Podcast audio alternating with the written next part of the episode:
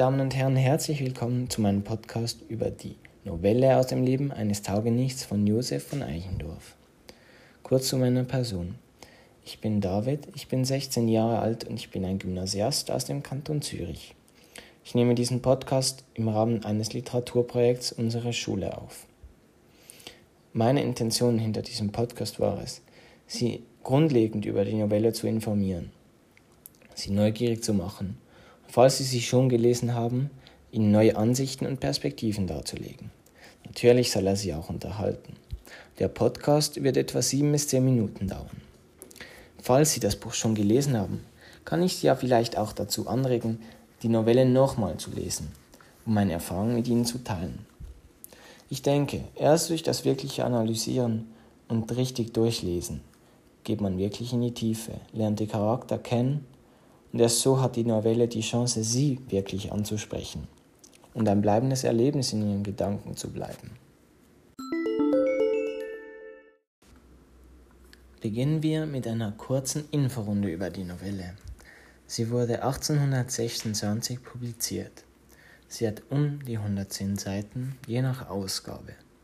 Und wir erleben die gesamte Handlung aus der Sicht unseres Protagonisten, also in Form einer Ich-Erzählperspektive. Zur Sprache der Novelle. Ich finde, die Novelle ist sehr angenehm zu lesen. Sie beinhaltet einfache Sprache, aber mit sehr lebhaften und lieblichen Beschreibungen des Taugenichts unseres Protagonisten. Als Beispiel kann ich Ihnen direkt den ersten Satz des Buches vorlesen, der das sehr gut darstellt.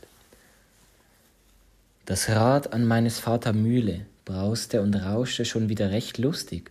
Der Schnee tröpfelte emsig vom Dache, die Sperlinge zwitscherten und tummelten sich dazwischen. Ich saß auf der Türschwelle und wischte mir den Schlaf aus den Augen.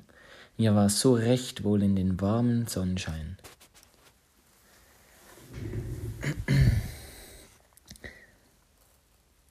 Außerdem ist das ganze Buch mit kurzen Liedchen gespickt. Da lese ich Ihnen auch eines vor.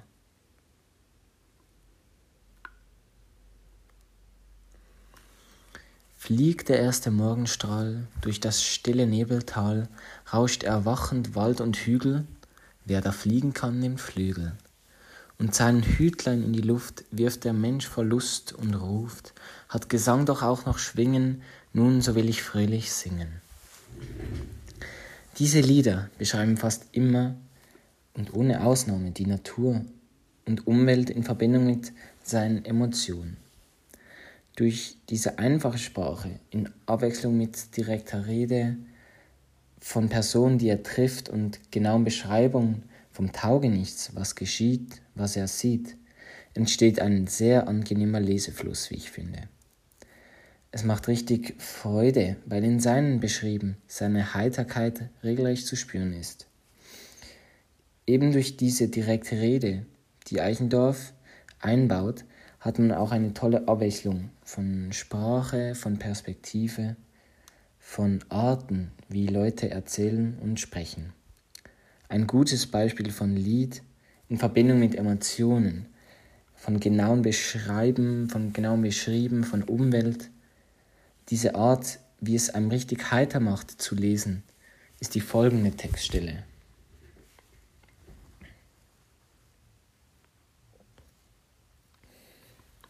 Nun weht schon durch die Wälder der kalte Boreas.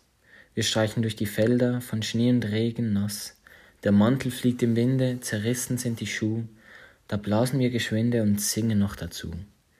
Beatus ille homo, qui sedet in sua domo, et sedet post fornacem, et habet bonam pacem. Ich, die Schiffer und das Mädchen, obgleich wir alle kein Latein verstanden, stimmten jedes Mal jauchzend in den letzten Vers mit ein. Ich aber jauchzte am allervergnügtesten, denn ich sah soeben von fern mein Zollhäuschen und bald darauf auch das Schloss in der Abendsonne über die Bäume hervorkommen.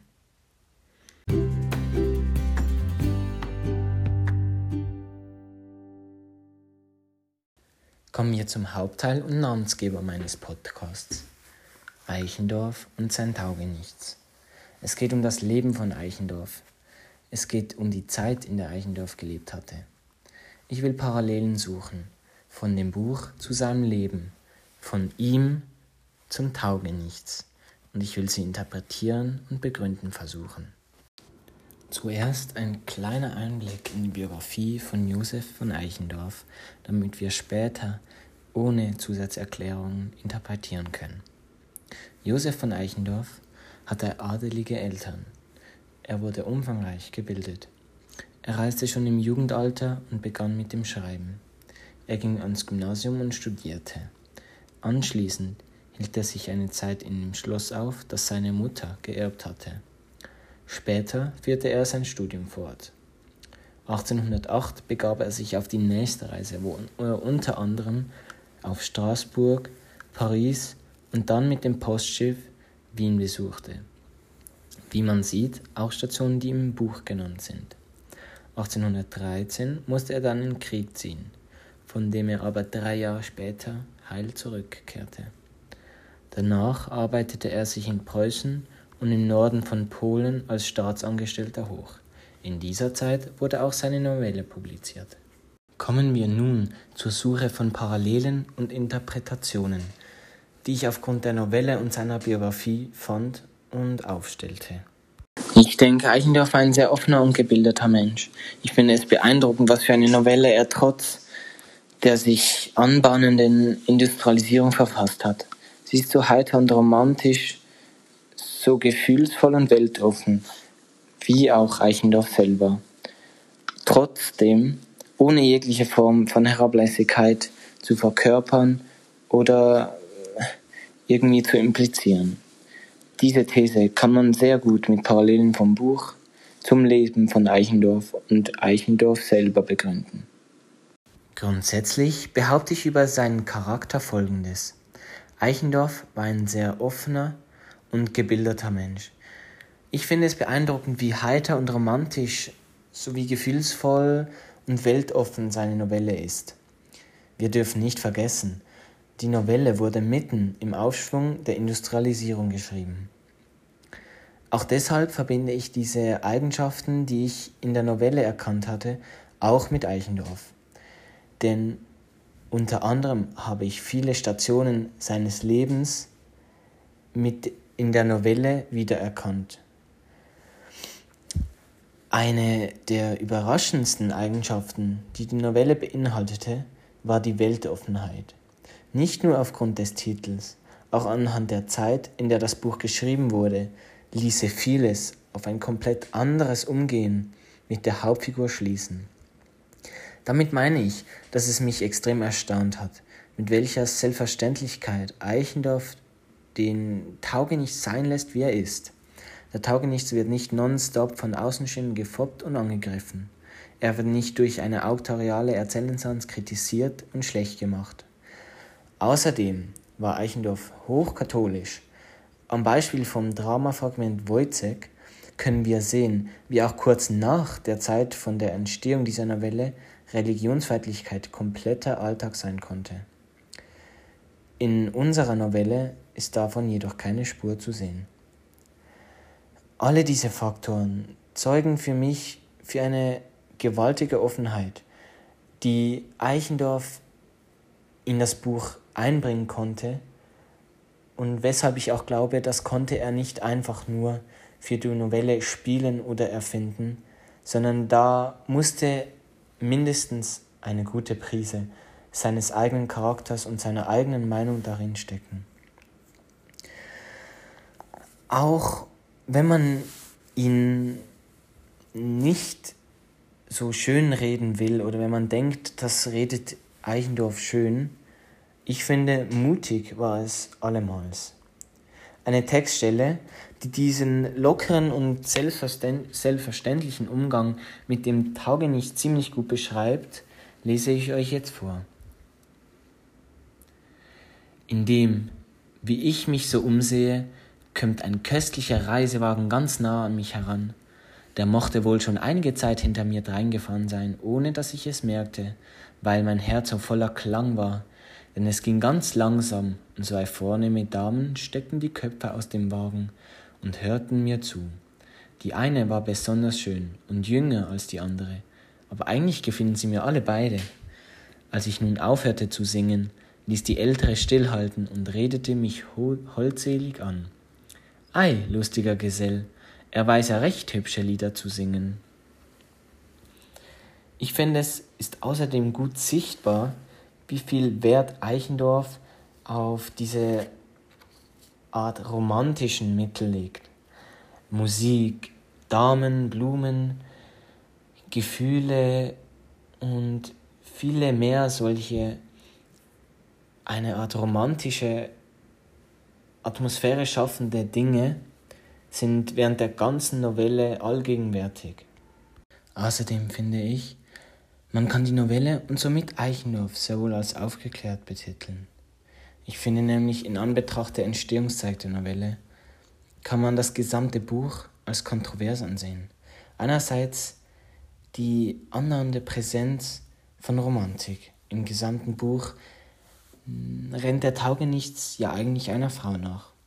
Man kann auch andere Aspekte, wie die Liebe zu Blumen oder emotionale Ausbrüche in dieser Zeit, sehr gut als negative, weibliche Eigenschaften für einen Mann lesen. Als Vergleich das Frauenbild von Kleist um 1800, was mich mit dem Prinzip von emotionaler Abhängigkeit sehr an die Novelle erinnert. Wohl bemerkt, dieses Frauenbild gilt für die Zeit sehr fortgeschritten. Nunmehr stellte Eichendorff den Taugenichts sehr träumerisch und gemütlich dar. Sein ganzes Wesen wirkte somit immer aneckend und so unpassend zur Industrialisierungszeit. Solche Musikvagabunde waren für die damalige Zeit moderne Leute sicher nicht gern gesehen. Natürlich, ein Großteil der Bevölkerung identifizierte sich nicht als solche, als solche moderne, voll in dieser Industrialisierung profitierende und mitschwimmende Personen. Sie schätzen immer noch die Unterhaltung und Gesellschaft von lustigen Musikern. Aber genau hier, finde ich, wird es spannend. Eichendorff gehörte ja gar nicht zu, diesen breit, zu dieser breiten Masse. Einerseits intellektuell durch seine gute Bildung und viel Herumkommen. Andererseits war er ja auch wohnhaft auf einem Schloss für mehrere Jahre. Genau deshalb finde ich es beeindruckend, wie er den Taugenichts so ohne jegliche Herablassung und Entwürdigung darstellte. Ich finde es, ich finde deshalb kann man die Novelle auch als eine Art politische Aussage verstehen. Ich glaube, er will unter anderem ansprechen, wie die Leute ihre Werte und ihre Leidenschaft aus den Augen verloren haben. Er plädiert für die Glücklichkeit der Menschen durch Musik und Leidenschaft, die so durch die Entwicklung vielleicht verloren haben oder verlieren werden.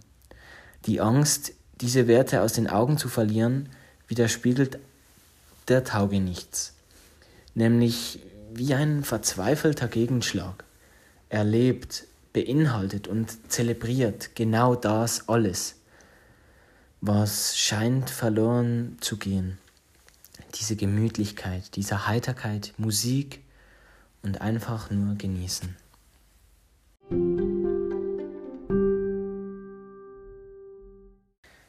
Zum Schluss eine kurze Buchempfehlung.